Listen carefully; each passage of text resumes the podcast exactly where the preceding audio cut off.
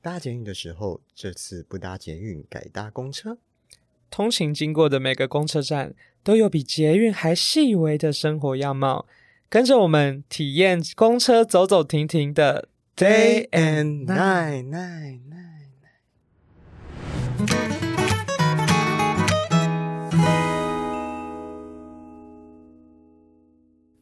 大家好，欢迎收听大捷运的时候，我是 Danny Huang。我是 Fred，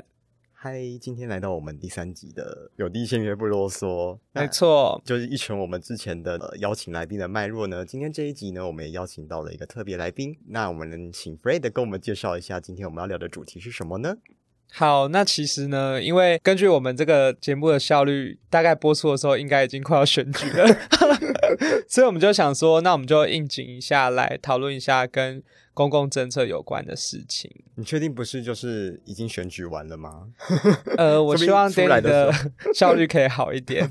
真的很抱歉哦。所以今天这一集我们要聊就是跟呃选举有关的一些政策嘛。对，因为其实前一阵子刚好一直在谈论跟公车有关的的证件，那其实候选人们各个面向都谈到蛮多的，但我们就想说，我们就挑一个，因为他们都不讨论捷运，可能是捷运政策太完善还是怎样？ 啊，我怎么觉得他们都在讨论捷运啊？哦，你说盖那个对啊，环状线因为就是有那些很多捷运要盖啊，所以应该照理来讲，应该都会比较讨论捷运。可是公车，可是啊，我知道为什么没有讨论捷运了，嗯，因为就是他们捷运的政策太一致了，哦，就是每个人一都样，说哦，对啊，要盖环状，要盖什么，要延长什么的，嗯，对，可是公车可能对公车的想法是比较分歧的。真的，所以我们今天就要请请到，就是我们的特别来宾，他应该是要常搭公车的。我们为了请这几个来宾，我们很认真思思考什么叫思考？ ，sorry，思考就是到底我们身边有没有朋友是每天搭公车的？ 嗯，然后我就发现超难想的因，为好像大家都搭捷运，要不然就比较骑多机、车啊。对，，好像真的搭公车比较少。难不怪过没有人 care 公车证 件。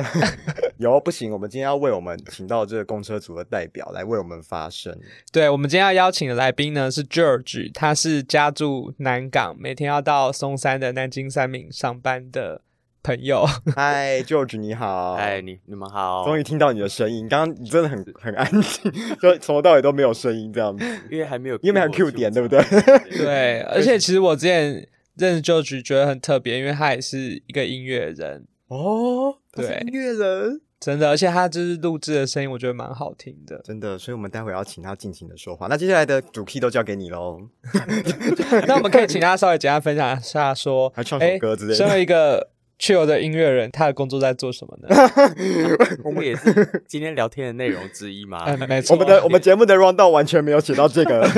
而且刚刚我们主题命就是要讲就是那个公车政策。好啦，开始先请他分享一下嘛。对啊，你先聊聊一下你的工作好了。呃，工作当然就是跟音乐相关的工作，可是我我自己觉得我的工作还蛮多元的，因为我平常呃除了有在教教钢琴之外，然后我也会呃作词作曲、编曲、配乐之类的。那有时候也会呃去做一些表演这样子。真的，因为我之前有去过他的工作室啊，里面就有一台那个 keyboard，然后他旁边有那种超好、超高级的音响，所以他就可能弹弹弹，然后就可以播出来听一看，我就觉得 啊帅到爆。 天呐，超帅的哎！全部显单 身吗？要真有是不 是？没有偏啦离。主题，对 OK，感觉非常的帅，所以他所以今天来到录音室，你应该也非常的不会很陌生吧对，是不陌生，但是因为就是算是第一次上 Podcast podcast 的节目当特别来宾，所以也是会蛮紧张的这样子。哇，谢谢你把你这个第一次录音的机会献给我们不。会，也是我的荣幸。耶而且你知道今天托你的福，然后我们就是借到了一间很大间，临时就是被换到了一间更大间，然后对平常价位是我们租不起的录音室。没错，这里大概可以塞十几个人，，对，很像开，趴都没问题。很像那个好乐迪的那个包厢这哦样。，你讲的没错，哦，对， 就很像好乐迪包而厢，且我怀疑那一那个角落那一间是厕 所，等一下会不会有人开门出来，然后说：“哎、请问有人叫安福林吗？”这样 好可好怕。可怕。好，OK，那就今天就回到我们这个节目的主题。哎、所以我们主题是什么？ 我们今天要聊 ，公车要聊公公，所以 George 他是公车族，然后每天都会就是搭公车上班这样子。对，没错。 OK，好，那 George 你每天上班的路路线大概是怎么样？呃，我其实平常每天大概就是从南港的家里然后搭公车出发，然后就直接到我工作的地点。一般公司就可以直接到吗？，对，一般公司就可以直达。哪一号啊？呃，我是坐三零六，啊，三零六车很多哎、对，但是相对来说是车蛮对相多的对车蛮多，但是你为什么会知道有时这候件事情？哎、拜托，我也是台北人啊， 三零六、三零六、三零七车都很多啊，三零六就是307是最从多的泸对州到南旧庄嘛，对不对？哎，我对，记那得印那象个中是这其样中一个支线，哦那它是有其两中一个个支线，嗯嗯嗯嗯，你看我也是小小的公车，很厉害 毕竟我也是高中开始就一直在坐公车上下课。那我很好奇，就是说，像早上这种时间，对，公车会等很久吗？呃，其实还好，如果是比较交通尖峰的时刻，都还算蛮好等的。大概几分钟就有一班？我觉得十分钟以内就会有一班，这那对其实跟离峰的捷运蛮像的嘛，嗯，这对对这对南部人来讲应该是非常的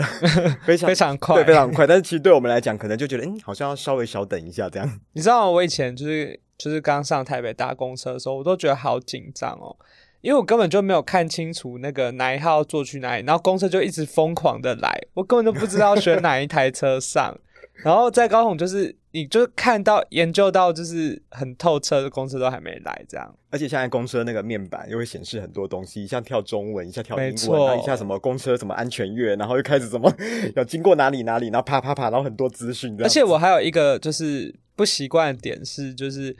比如说他会说这台公车到某某捷运站，可是那个下车地点就离捷运站有点远，然后我就会不知所措。就是还要走一段路这样子。对，就是对有时候那个公车是用捷运的名字当那个站名，但对是其实它离那个捷运站还有一段距离。没错，对，哦那你所以搭的我搭的公车有这样子的状况吗？有，但是不会到离很远啦。对，但但是是还是要走一段路。对对对，一小段，那你知道每天上班通勤要多久啊？从大概三十分钟，南港到呃，你说在哪松山在松山。 ？OK，对，要那是嗯我我真的很难想象公车要打很久哎、因为其实就在隔南港跟松山，在行政区来讲，好像也在隔隔壁而壁已。对，但是因为为我家算是南港比较偏、比较里面一点点的，所以差不多还是要三十分钟。哦，对，会塞车吗？平常就是你的你的公车路线大概塞车的瓶颈点在哪里？因为我平常都不太在上班族 尖峰的时刻就是出门，所以其实我出门的时间都还蛮不塞的。但就是偶尔如果是在就是一般上班族的那种尖峰时刻搭车的话，就会稍微比较慢一点点。对，就会比平常大概多少时间？其实我走的那个路线大概多一点而已，我觉得会比较塞的是下班的时间。哦，因为其实我下班也都是很晚下班，所以基本上也不会塞车。但就是曾经在那种七点多到八点半的那个区间去搭往回家的公车，有一次好像是周末吧，然后我记得就是那一班公车搭了四十几分钟，还是快五十分钟，有点吓到我。 塞车吗？对对对，哦就是某一个路段就会比较塞。那我比较好奇的是，因为你自己觉得搭这个双北的公车，你你觉得是舒服舒适的吗？嗯，我觉得是舒适的啊，因为公车都已经发展了那么久了，就是从小时候，哎，这样会不会透露年纪？哦不会不会不会不会，小时候不是每一台公车公车都有冷气嘛？可是就是随着时代的变化，就是现在每一台车一定都会有冷气。等一下 George，你是有搭过没有冷气的公车吗？呃，听爸爸妈妈讲，哦我没有搭 过。因为我觉得看你的你的年纪一定是没有搭过吧。对但对对，没有。因为为其 实其实我觉得，就我的经验，我觉得如果以现代来讲，因为之前有一阵子很常要搭公车去新庄，然后我的印象就是公车就是很震动，你说它的避震效果不避震效果非常差，就是随就是随时都在做按摩椅，可是是不舒服的那种按摩 而。且它椅子很多是很硬的，对，可是我觉得这个我可能还能忍受，但我比较不能忍受的是，我觉得有些公车身上有一种异味，什么什么样的味道很难很我难以形容。我不知道怎么形容，就是就有有有能想能感受到那样子的异味吗？我觉得现在遇到的比例就越来越少了，因为我觉得现在的公车，就我坐到的车型，大部分都还蛮舒适的。还是那个不好的公司淘汰去新北市。有可能应该不会到新北市，应该到中南部。 真的啊，台北的公车好像大概都十年大限吧，好像就是，所以台北人搭到的公车应该基本上都是十年以内的新车。对，所以大概每十年就会汰换一批新车，汰换一批我不知道怎么去形容那个味道，有时候我搭到的就是一种很很药味的味道，有可能是清洁剂吧，或者是有可能座椅皮那个皮椅本身的味道。然后我就是有一次做到一半，我就觉得，哦天啊，那味道重到就是已经有点头晕，我还中途按铃下车 赶去搭捷运。有有这么夸张吗？ 但我觉得也许是呃那班公车问题，因为我觉得好像不是我只有我一个人觉得，那捷运没有特别味道 吗？捷运好像很少遇到特别味道欸诶、真的哦，捷运比较没有。嗯刚刚讲到味道，好像坐比较公车靠最后一排的位置，有时候会有一些那个机器运，就是油味啊、哦还是什么，对，然后也煤会比较有气热气。嗯嗯，嗯对会比较热。对，但是还好现在有越来越多那种电动公车，嗯然后就是嗯，就像 g o g o r o 那种，就大型的 g o g o r o 那种，就开车启动声音就缓和很多，就比较没有那种问题这样子。那我很好奇另一个点是，因为我觉得公体验公车品质的一个另一个指标就是公车司机。你遇到公车司机都很和善吗？还是有那种特别机车 的？当然都有啊，因为不可能所有的公车司机都是全部都脾气都很好，嗯那也不会是每个都是很很糟糕的。对，那如果遇到就是态度很好，然后开车也很平稳，那那天的心情可能就会蛮好的。可是有时候，像我前几，这是前几天才发生的事，就是前几天还遇到一个公车司机，就是骂另外一位女乘客说。就是你下车要讲啊，为什么不下车怎么？你要下车你又不讲，然后什么什么的，而且他是用那个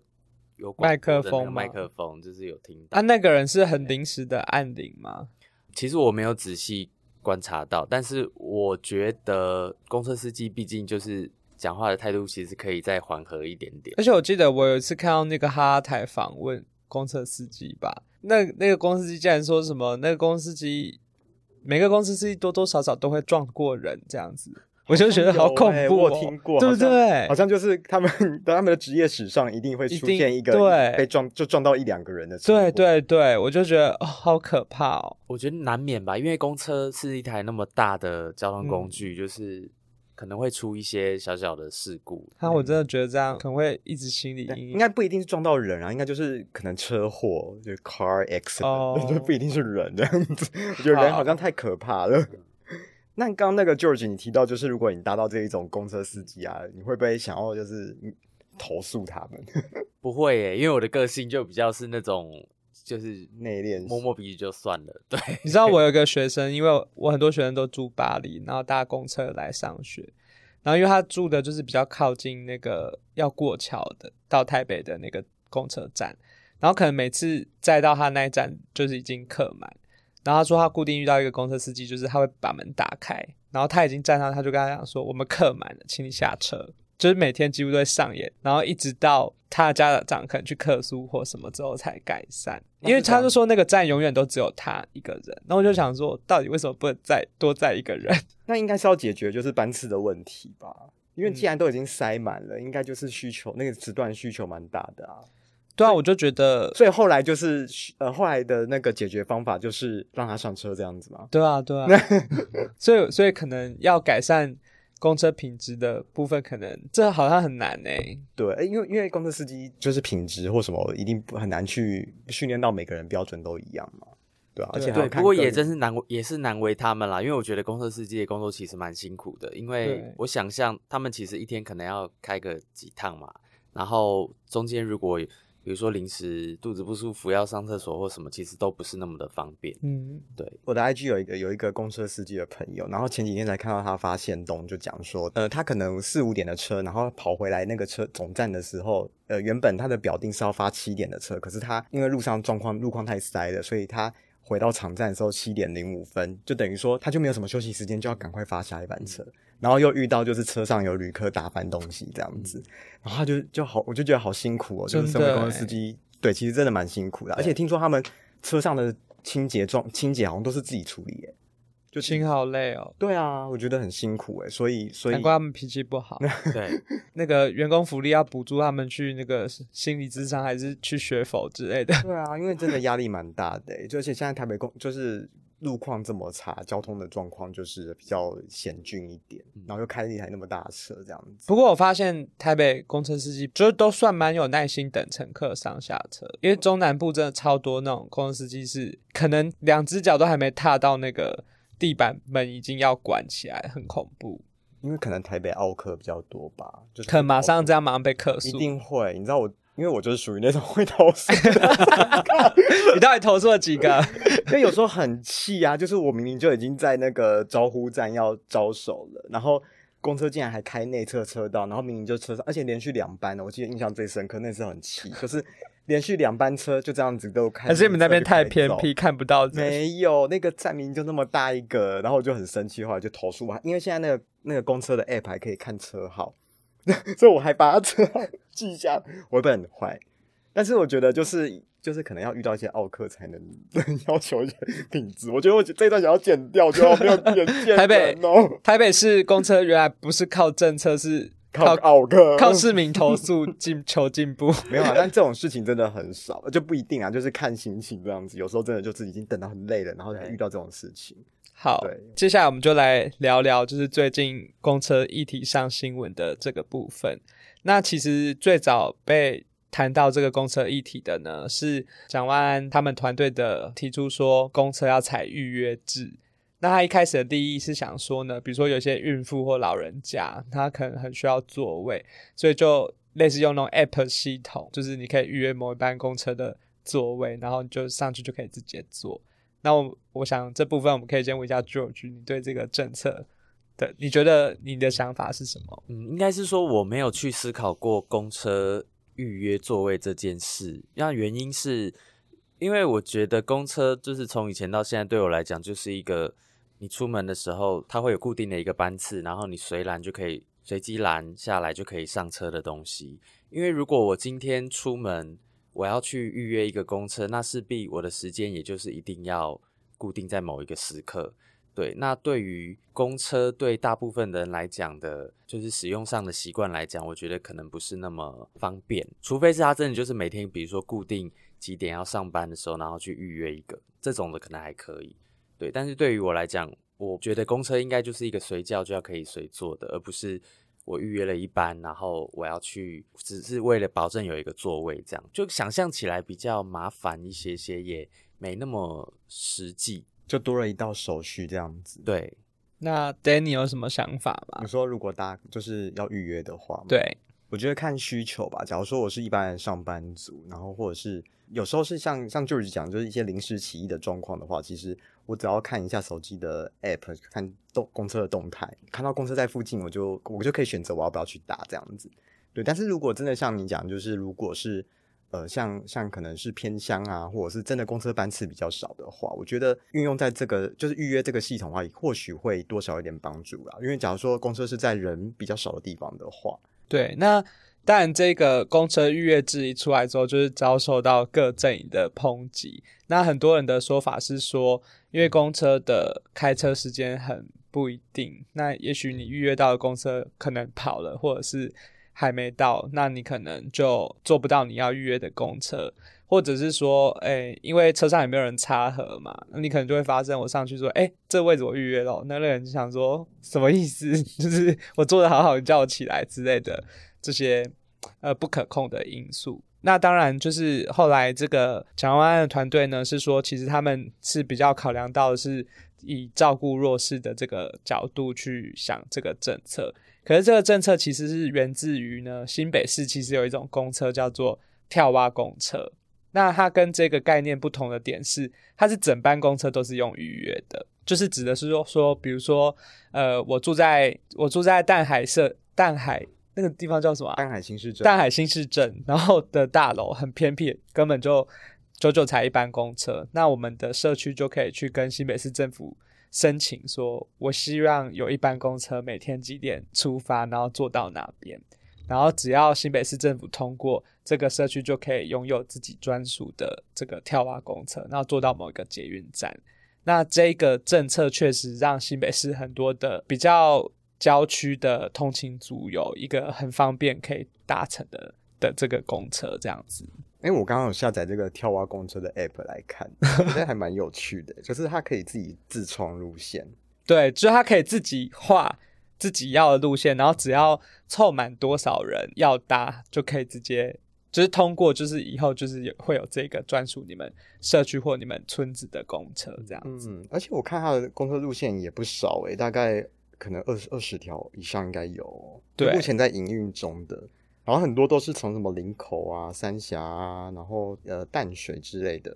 对，对，那据说这个预约公车制的概念最早在国外是，比如说有一些地方就是偏乡，然后它已经偏到就是没有公车要营运了。但是假如当地居民还是有需求的话，他们就可以跟政府申请，那等于是政府用一种补贴的方式去让这个路线有有办法可以继续营运下去。那在新北市反而比较多申请的，就像刚才 Danny 说的，是一些比较算郊区的新市镇吧，比如说林口、三峡或者是淡海新市镇这种，呃，通勤族他们需要有自己专属的公车。所以我觉得，如果以这个政策来讲的话，其实还蛮方便的。而且它这个叫跳蛙的原因是因为它是跳站点嘛，你刚刚有讲到这个吗？ 没有、欸，哦，那我我我很怕我哎、又讲了，我以为是直达、欸，哎，就是、哦就是等于说它，因为它跳跳蛙意思就是它像青蛙这样跳一个跳一个，然后它中间有一些就会 skip 掉，所以它叫它跳蛙对公车，这个名字蛮可爱的。像我有学生住在大海新市镇，就是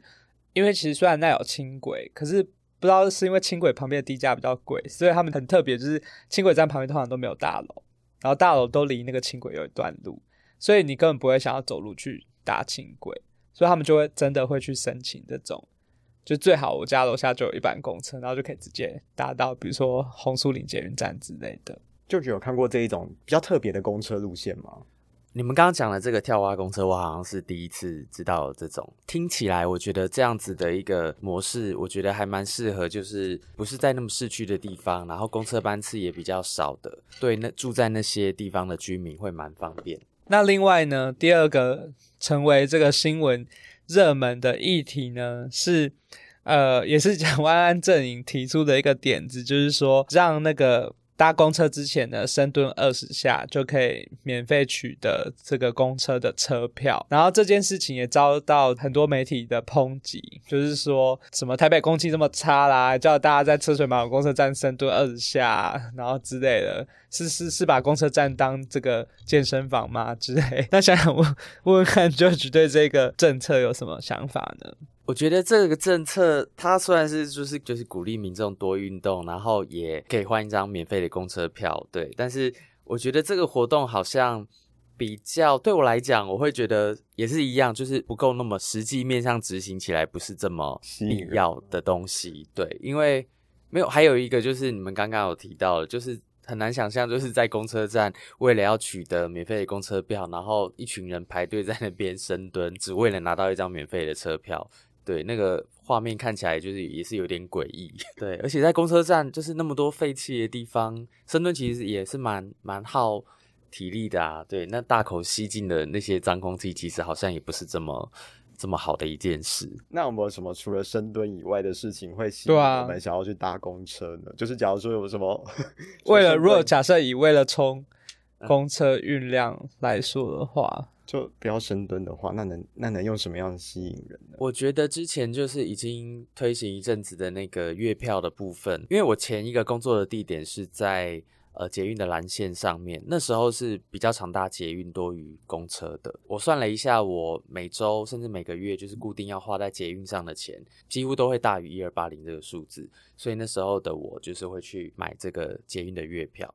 对，嗯那公车的部分，刚刚你们提到说，如为要怎么样去吸引大众去搭公车，我觉得类似的方案的话，也可能会吸引到我，或是像我这样子的人去多搭公车。你说月票搭到之类宝的这样之类的搭到宝。对，因为的确也有很多的媒体提到的是说，如果真要冲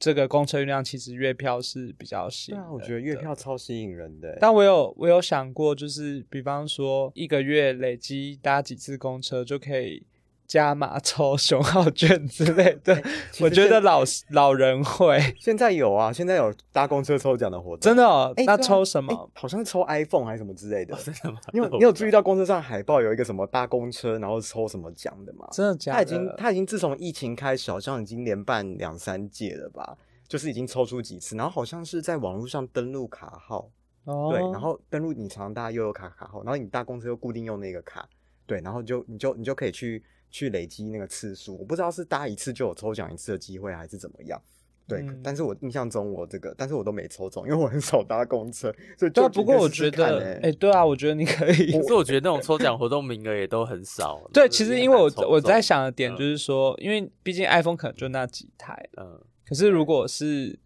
比如说可以熊好回馈券，到更多的人。对啊，比如，说有有，比如说两两千个或者什么抽中率，比如说百分之二十就，高一点的几率。对我觉得就会吸引大家。那你们有抽熊好券吗？ 有啊？中我也没有 中，你有中吗？我没有 中我，们都没有中，我是我是中上次的那个健身券，可是我觉得真的好难用，嗯，真的吗？可你不是有去健身房吗？你就去不是我跟你健身房抵说掉啊，它只能用在就是它不能抵月费，那是你们你们你去的那个健身房有问题吧？就是他只能去呃有跟他们签约的，大部分健身房都是只能用在比如说呃买教练课或者是哦，月费不行。，对月费就是不行，所哦以其实大部分人都是没用的。你你说你中的券是熊好券吗？是熊好券的运动熊吗，好券里面的健身券，啊哦，那那但是之前的动资券，你们它就是动资券的改版再改版，然后改到最后就只剩下健身可以用，连游泳池都不可以用哦。就是功能可以用的地方很少。对哦，了解。反正我那时候那个时候我买我的动资券是可以抵月费诶，啊，那动资券跟熊好券不一样吧？可能抵的方法不一样。啊，对，对啊，可能吧，一个是柯对文哲的，一个是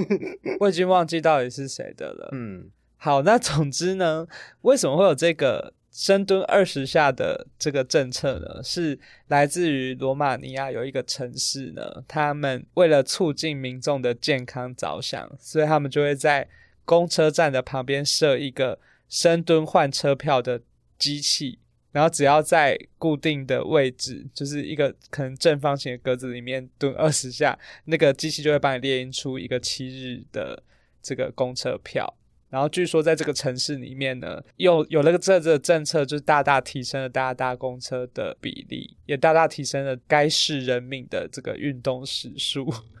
其实如果看到这种机器的话，我会想试试看诶，我如果有但是朋友一起，我可能可以啦， 但是绝对不是鼓励我去搭公车或者是健身，一个体验。对，纯粹好玩而已。对，但他们这个政策好像在那时候实施了，好像不知道半年还是什么，就是一个很长的时间。对，所以其实就是在那个国家是实施的蛮成功的。这样听起来好像都是，就是他提出的政策都是已经有提出来的，要么就国外的，要么就是新北市已经在做的。你对，刚刚讲那个 DRT DOR，哎，怎么 DRT 怎么 DORTS，就是那个预约的那一种公车、啊对，对对，就其实你知道高雄有吗？哦我真的不知道哎、高雄好可怜，但高雄其实也也有那一种就是预约式的公车，而且他们的公车很特别，是如果你预约了，然后他是开小黄来，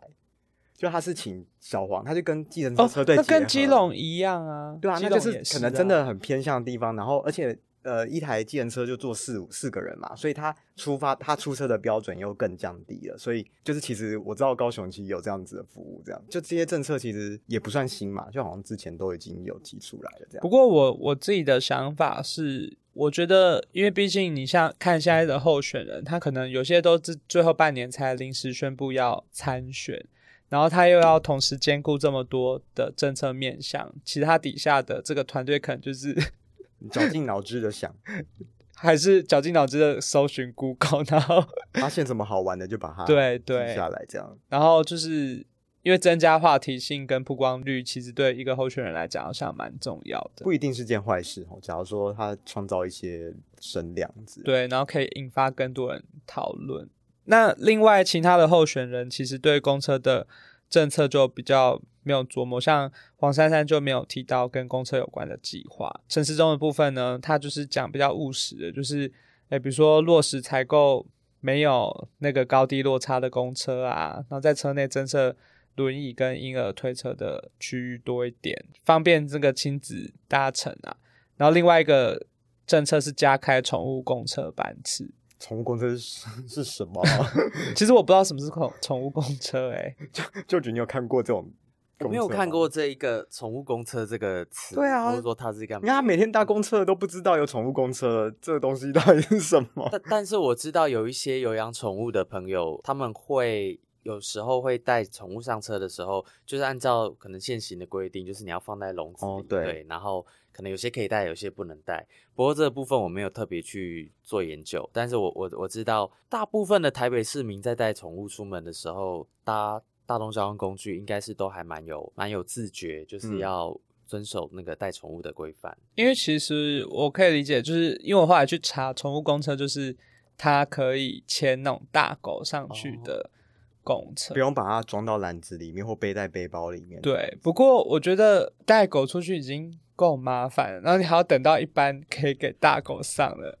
我都无法想那个狗在那个公车站那边有多失控，然后就是而且那个公车就是固定班次，就是可能呃一一一个路线可能就一天三班两班这样。。对我也这么觉得。它的那个路线好像也是经过那一种呃，可能河滨公园啊，他们会嗯鼓励他们去带带狗狗去去河滨公园玩那样子，所以好像路线都是行经一些比较重点地方的。所以也是有考量过需求就对了。嗯像是捷运其实也是有规范，就是说你不能直接带宠物上车，但除了导盲犬以外，就是对只能让动物要让动物裸身的话， 就是只有导盲犬可以这样。对，对于宠物公车这个政策，你们有什么感受吗？因为我觉得其实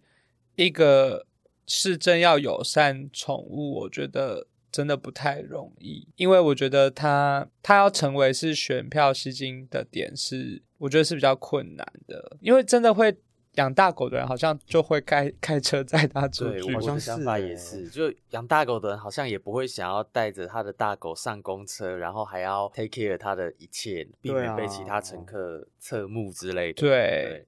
会会不会其实它只是一个呃政策的噱头，就是说我也哦觉得它我是是一友种善宠物的，对嗯对，应该应该只是这样，因为可能对养宠物的人想说，你不如一个月补助我多少嗯饲料之类的，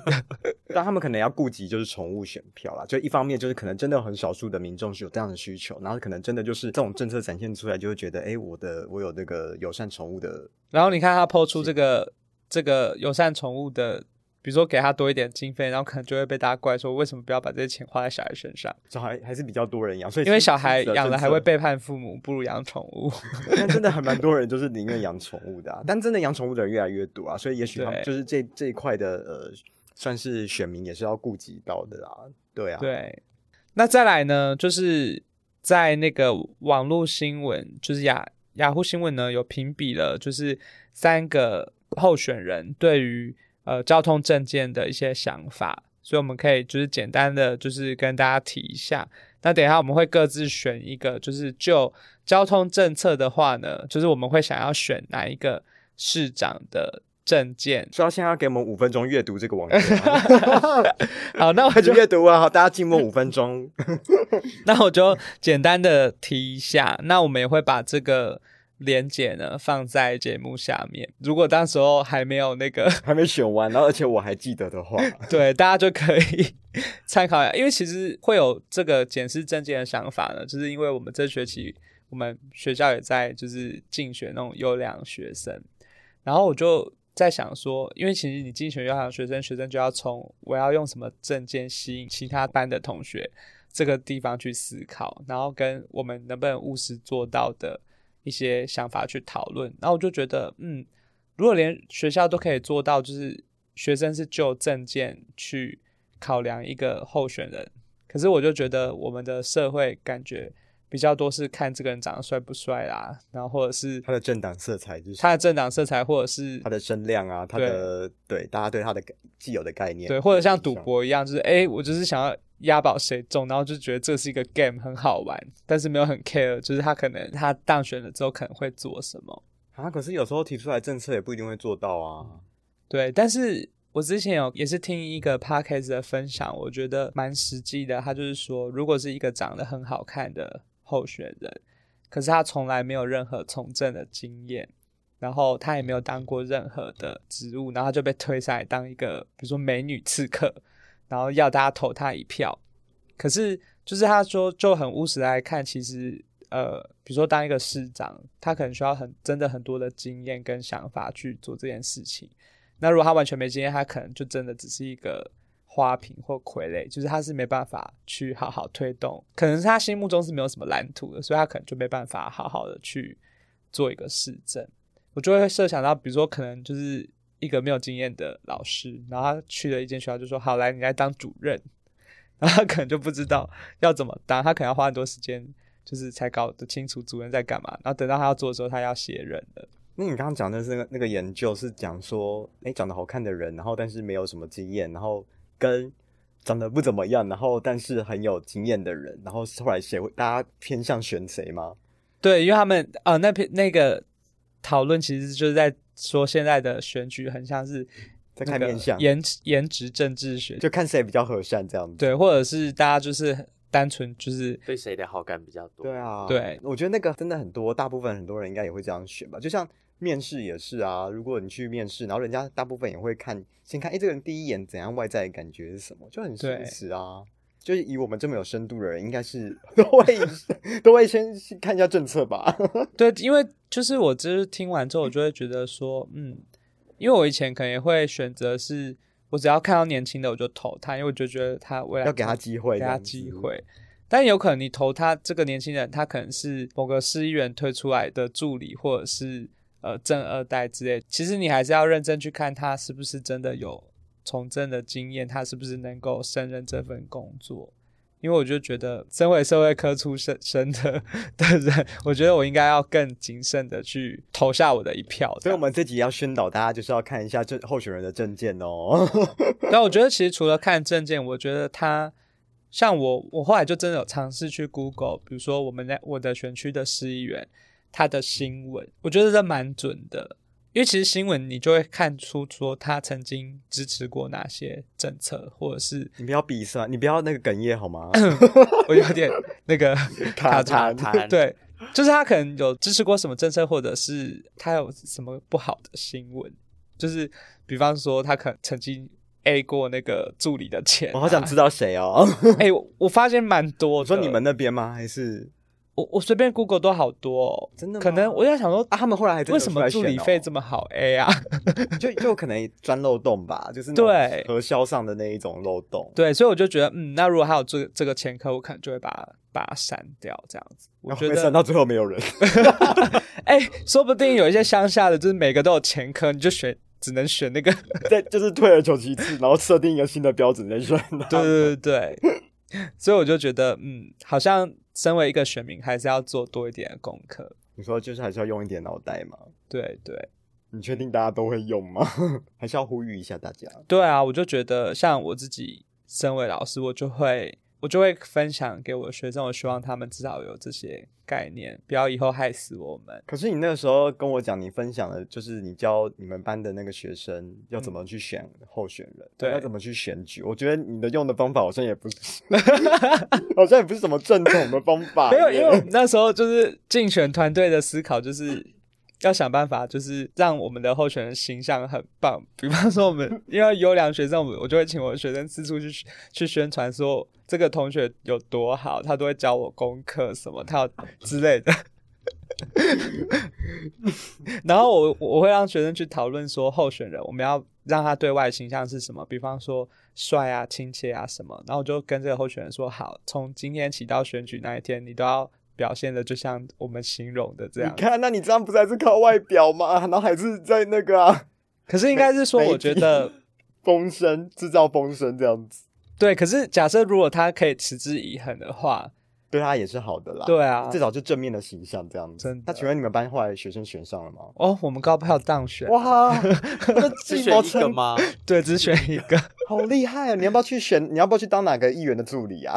我可能会活累死吧。据说他们就不知道几点就要在路口站没有啊，他会应该什是么要什去么当那种操盘选举。哦，对，对在背后操盘， 然后就是在网络制造声量，就是网军，对，就是他了。或者是这样 好，还是我换？工作？ 好啊，你要不要就是离职这样？ 可是两年才选一次欸，中间那一年就没工什作。么 两年、？四年吧？因为两议员年选不同的县选市举长啊，两年选哦总统，那你就是一下要选议员，然后一下要去帮总统这样。好累哦。对啊，我觉得还是比较好了。这感觉到时候你有什么背后被被挖出来什么秘辛这样子， 对啊，好可怕哦，还是真不要的从政好了。最后我们到底要投谁啊？如果就交通论政策来说，好，那我现在来分享一下。 好，那首先是陈时中这个政策，它主要是着重在就内湖的塞车问题这件事情。啊，这不是每个这候选人都在想要救内湖吗？。没错，那它的重点呢，第一个就是加速推动捷运东环段，捷运如果盖好了，内湖的交通就解决了。 那第二个部分呢，就是它会改善交流道动线哎，等一下，我以为这些有跟公车有关系耶。没有啊， 这完全我没们关系公车趴已经结束哦，了，公车怕已经结束了，是吧对，我们现在是直接那个候跳到选人的旧交通了。对交正通确怕，对对对对一对般公车其实可以聊的也有限，哦，真的 吗？ 对，总之它就是着重在就是要盖捷运跟改善高速公路的交流道的流向。那但是它好像有请过专业人士分析，他们确实有画一个完整的改善交流道的路线图。然后他们认为这个是可行，也有请专家背书这样听子。说还要挖个河底隧道之类的，哎好你像挂盖对盖个桥之类的。对对对啊对对好像有印象，就是新闻媒体报道。但其实这也算蛮实际的啦，因为你要解决交通，就是用更多的现在的呃短时间内应该能疏解的部分了，比较有感这样。，对，就是让它疏流就对了。那他在救那个内湖之前，他有要先在士林北托区做类似的事情，比方说在做中美快速道路的高架延伸啦，哦，或者是把百灵桥抬高改建，让那个河流，这这也顺便就是解决那个基隆河的那个桥离河面过低的这个哦，问他题。们现在有这个问题哦。对对，哦他还有说要打通通河西街跟通河东街，我我不知道这在哪里耶。通河西街跟什么东西，感觉在社子附近或者对是对对内对区，然后就是提升建潭跟社子地区的就是交通这样子。哦，哎呦，你真的要把他的那个政策全部念完哎。我已经念完了，哦 哦，对，好，这是陈时中的部分哦，请大家记得一下。嗯，好，那讲完的你这刚刚是在个，夜配吗？哎，我我三个候选人都会说、哦，啊三个后，三个后，然后 对，好，蒋万安对于疏解内湖的压力，第一个也是争取赶快盖东环段的捷运，再来就是连接，就是一样是士林北投的台北科技廊带，再来他比较特别提到的就是要推动智慧运输，这可能跟现在的那个越来越数位科技化、啊、工业四点零这些嗯交通的运智慧交运通输的政策四点零有关系。比如说，他希望增加捷运跟内科通勤专车路线与班次，其实就跟我们刚刚提到，他希望就是有这种类似公公共运输用公车，哎、他有讲到公车耶，对就是增加公车耶，对，像他希望可以增加快速直接公车服务，而且这个公车是全部都是座位没有站位的这种公车，然后一样是希望可以提供预约服务，其实就是新北跳蛙公车的概念啦，我觉得哎、如果有这样子的公车，就是全部都座位的公车，你就会很像那个搭搭过国道客运的那一种，其实好像就是国道客运哦国道啊，客运就是好像桃园来台北几乎都是长这样子嘛。那另外就是呢，他比较有自信可以加强北北基桃的交通合作平台整合，毕竟就是他觉得如果大家都是国同民一个帐党的话，篷， 对比较对对对比较好沟通协调。那另外当然他也希望连外道路可以增辟，就是一样是比较像是呃类似陈时中刚才提到的那个解决方法。好，那这个是蒋万安部分，就是有比较强调一下那个预约制的，还有智能的部分。那黄珊珊的部分呢，她走的是比较偏呃环保路线的。那一样，它有推动，就是要盖那个捷运的这些环状线、延伸线。那除此之外，它有强调一点，就是它希望机车可以退出骑楼及人行道。因为其实我知道那个柯文哲有推一个，就是说那个他开始把一些巷弄的那个，就是把画很多那种绿色的对铺面啦，对对对，呃绿然色后人哦行道，然后后把一些就是巷弄内的车位变成是要收费，尽量让巷弄是不要像新北市那样就是停满机车，它就是画，比如说人行道就没办法停嘛，或者是画那个要计时的，你就不会一直停在那里。虽然一开始就是的，骂声连连，对对，因为就觉得妈的，我停在我家的那个那个巷口也要收钱什么的，或者是你原本可以停机车不变成人行道，但是确实是就是让那个巷弄的环境是比较好。就局你们，你有印象你们家那边有做什么邻里改善的计划吗？就是绿色人绿色的那种铺面人行道，或者是路边停车收费之类的。没有特别注意，印象中没有，好像没有什么绿色人行道。嗯，对就是那种平嗯面，然后就是骑机车还是可以骑在上面，嗯嗯 然后但是但是就是它哦有好吗？像机车会停在上面吗？机车不会停在上面，对啊但是就是呃，如果会车骑子要在骑上或什么，你其实也是可以压在上面。然后只是对因为它涂成绿色的，然后旁边又画什么红线，所以大对对家就会太能停。对不太就会就是心理上来讲，其实他就是要故意让大家不能停啊。嗯，那你们那边有吗？我们我们家文那边山有 哎、而且还蛮早之前什么在偏他僻的刚文山都有了。有啦，没有，就是可能我们我们可能有一些地方是没有办法盖人行道的，所以他就用这种对方式去替代。对，总之呢，这等于就是邻里交通改善计划的三点零，就延续柯文哲的政策、啊对不对？？就是现在是希望机车也要退出骑楼就对了，因为台北市骑车骑楼呃机车退出骑楼的状况已经好蛮多的嘞。对，因为市区就不太可能允许我对们。啊，我觉得最可怕的骑楼是在台南 吧，连连停我车懂，格都我是，懂我，真的不知道台台南停车要停哪里耶，因真为的我后来发现原来他们停车格都是画在骑楼里面。对，那再来呢，一样继续推动那个一二八零的月票，只是在更加扩大到公车啦，然后呃其他的，然后就是完善公车专用道跟自行车道。那另外比较着重环保的部分，就是呃，他希望可以增加充电的那种位置，应该是在讲汽车跟机车吧。然后希望公车可以全面电动化，然后机车电动化比例可以达到百分之三十，因为其实现在 U Bike 也有出那个电动的电动电辅车之类的，电辅好像在车嘉义现在有，对对，台北还没有，哦台北好像还没有，对不对？台北对，好像但是他们就是也要准备要推行这件事情，然后他也希望路边停车收费可以达到非现金的比例是百分之百。哎、最近很多台北市路边有很多那种停车格是有放那种立柱，就对，立就是停车位刷旁边的对，就有前后有那种立柱，嗯然后它就是 sensor 你的那个车牌号码，然后对你只要时间到了，就是你你你要离开的时候，它就可以直接在那个立柱上面去付用悠游卡付钱。对对对，他现在就是在推动这个东西。好，那以上就是三个候选人对于交通部分的政见。等一下，我们就是一个人选选一个，你听完之后觉得你交通政策是你比较喜欢的。但我们今天只就交通去评论啦。好，那我们就 请 George 先选一个吧。我刚刚就我有印象的，你刚刚有提到那个一二八零，好像是黄珊珊的部对分嘛，就是呃公车也适用的话，我觉得这个政策对我来讲还蛮吸引，但纯粹就是我自己的需求有用得到而已。哎、这一样二八零不是本来就有公车了吗？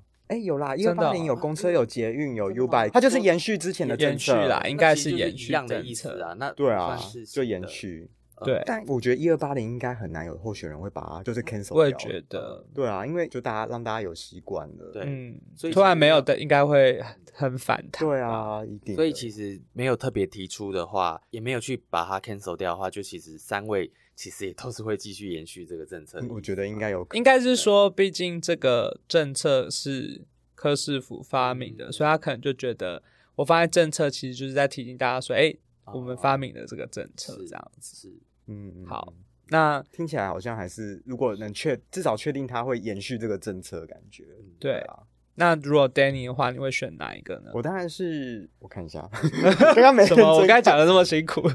嗯，其实我觉得啦，我觉得目前台北市的交通政策，其实我觉得有除了内湖的问题没有办法解决以外，其实我觉得在大众运输上面的交通政策就算改进很多。吼然后，所以我觉得，如果我要是我，我也会选择延续这个理念的，就是黄珊珊吧。那哪一个政策是比较吸引你的呢？我觉得对于可能类似公车全面电动化啊，或者是共享机车啊这些比较大众运输运具这一方这些政策上面的话，会觉得比较吸引我这样子，因为这蛮具体的啊、就是说它有设立一个目标哦，就是说让整个城市的排放排碳量会降低这样子，我觉得其实还蛮不错的啦。如果就我自己，因为我也是比较在意那个环境议题的，所以我也会觉得黄珊珊的政策比较吸引人。因为我自己也蛮想要之后机车也换成电动机车，觉得说，因为毕竟未来二零三零前就是要减碳排啊，那如果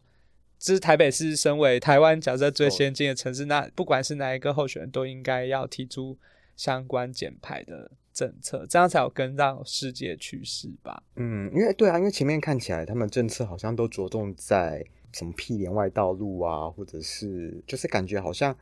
尤其是城城市中的政策，没有看到什么跟大众运输有关的，反而是比较以对我觉得车为本的的思考去做，看起来比较传统吧，就对是一直比较想说要盖去疏通，然后对去新的盖什建么设东去西疏对，通但其实我觉得交通运呃政策应该要比较走向大众运输这一块，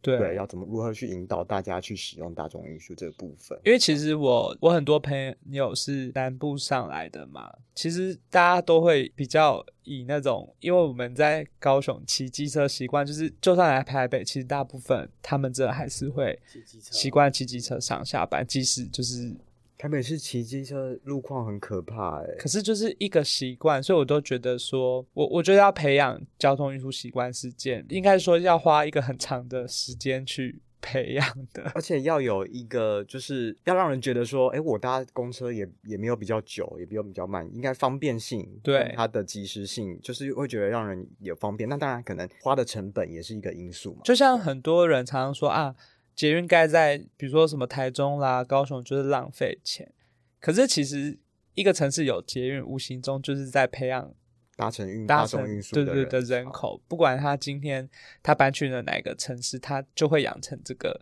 习惯。进步一点的交通政策还是要以培养大家想搭大众运输为主。嗯，所以要支持一下深蹲搭免费公车嘛。我觉得， 其实我觉得也不反对，就是。有任何刺激搭大众运输的方式都可以，虽然我觉得那画面可能就是每个公司站都一堆老人在深蹲，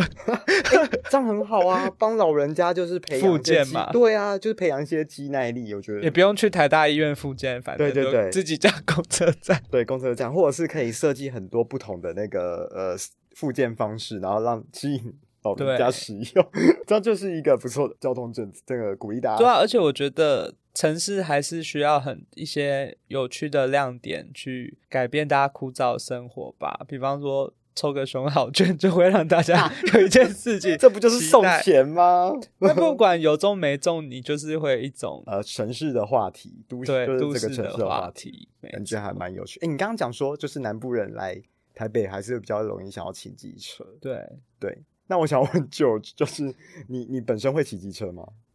不会耶，所以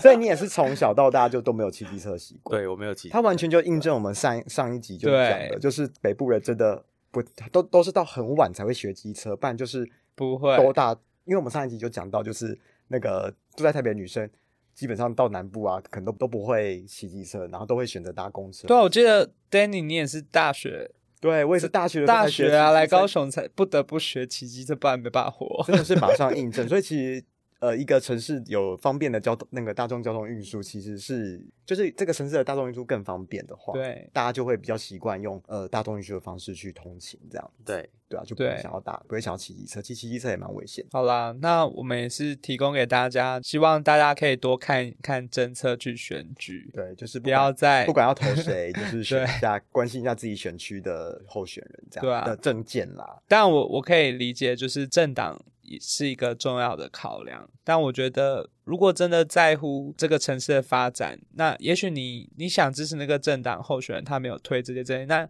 应该要给他一点压力吧， 你说要去投诉他吗？就说哎、你 以为是公车司机请你要投诉请你检讨一下那个你的政策有点落伍对，了， 要鞭策一下自己支持的候选哦对人。你们的团队请加油，对，这样比起来，至少我们都有自己的选票啦，对比，起一些奇怪的地 方。嗯对啊，好啊，那今天我们就大概聊到这边，我们也就是分享了一下，聊了一下整个台北的交通政策。对，对然后还有舅姐也分享了他搭公车的经验。那最后我们也想问一下 George，假设今天要让公车有一个全新的改善，你会期待改善什么事情？因为其实现在公车蛮方便的、啊，你看它都有到站广播啊，然后司对机有时候有对些车还会在那边转弯的时候还会先停一下，然后注意安全，然后再转弯，或者是其实现在推了很多电动公车，嗯，哦，就是其实搭起来也算又比较安静也舒适，然后冷气也很强。 那那我们最后就一个人说一个啊吧，期待公车有什么改变？我觉得是那个电子，就是每一个站的那个电子的那个到站的那个显示的那个牌子，有时候大部分的时候是精确的，可是因为就像我刚刚在节目有提到，我家是比较靠近总站站的所以有时候公车在经过那个总站，或者是它只是一个中继，是一个折返的点的时候，它没有办法去很精确的抓到到底司机会在那边停多久这件事，因为这件事情真的让我非常的困扰。是我曾经就已经在公车站等某一辆公车，然后他已经写即将进站了，然后即将进站了十分钟都还没有进站， 那这件事情我觉得对，比如说赶时间出门的人来讲就。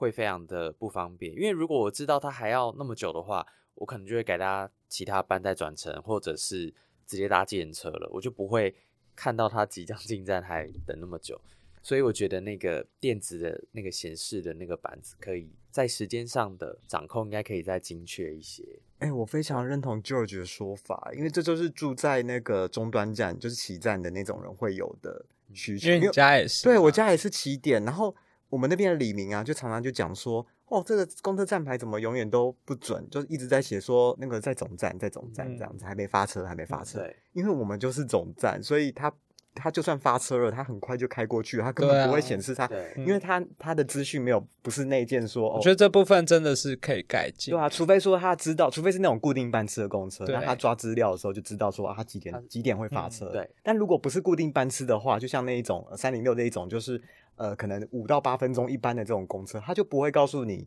他几分钟会发车。对所以住在终端站的我们，就永远只会看到他是在场站未发车。对对，这真的是住在终端站共同的心声哎、对所以我我我我非常认同 George 的的想法，嗯， 所以我跟他一样，我就不用再想。好便宜形式。对，那换你啊。 好，我想到的是，因为我之前在韩国搭公车经验是，它会有那个很一个荧幕，然后上面就会显示说你去哪一个站还剩几分钟。我觉得那个非非常精好，确，对不嗯对？很精确。哎、你知道你讲这个东西，其实台湾有，我知道它现在新的台北有公车有，对可台是北不有是了每台公车嗯，都台北好像有一些呃新北市新北市的什么某些干线公车，对，它就真的就会在那个 monitor，就是前面会有一个那个荧幕，然后先写说几站，然后、呃还有大概几距离，对分对钟对对对，我觉得这也对不错哎、然后另外我也很希望我们的公车可以像韩国、日本一样，就是国际化一点。虽然当然顾及本土语也很重要，可是我觉得如果我们真的想要发展观光的话，那除了播国语、播韩文跟日文，就是也蛮好的啊、就像现在有一些捷运站，它已经会国日文，日文，那我们也在一些重点的公车站会有韩文跟日本文。我觉得这其实会让那个外国的游客来讲是一个，我觉得是一件很蛮友善的事情，对而且会感觉得出比较国际化，因为你哎真看我们去的日本，然后搭地铁，哇，他们都有汉字哎、对都有啊都有韩文，就会觉得哇，这个国家真的是很棒哎、就是很、嗯很友善，我们要赚人家的钱，也要先服侍对，好人家吧。就是至少要让大家就是比较少一点障碍。我们的那个很多很多旅游看板，有有捷运、公车这些都是、欸，都是比较对少这种真的没多国有语言的，对啊，对吧、那但是可能以后我们的到站广播可能就会很 久，很因为要长。先国语、英语、日语客家语，然后台台语，然后最后又有个日日文语、韩韩文，要不要来个对山东腔之类的， 广东话， 不然播了十个语言这样子。也是蛮有趣的啦。我我觉得我们提的那个都还蛮务实的、欸，对啊，对啊，好啦，希望我们提出的交通证件有会有候选人听到，就是可以慢慢的去改善这些不事，然就打电话跟他们说。每个听都一下打你们节目的 EP 二三，，对 嗯对， ，OK，那今天就谢谢 George 来跟我们分享，谢谢，对，分享在台北搭公车的经验这样子。如果大家有什么搭公车上面的小故事，或者是有什么样的经验可以分享给我们，就是在底下留言吧，喜欢我们节目记得，记得帮我们订阅啊，然后然后分享给其他的人。没错那，想上我们节目的人也请私赖我们。对，没错，我们也非常欢迎大家一起来，我们就是有地限约不啰嗦了 没。错， OK，那你今天再一次感谢，谢谢 George。好，谢谢，谢谢。那那就由 George 来跟我们帮我们讲好了。搭捷运的时候，我们下一次见， See you next session，拜拜拜，谢谢 George。耶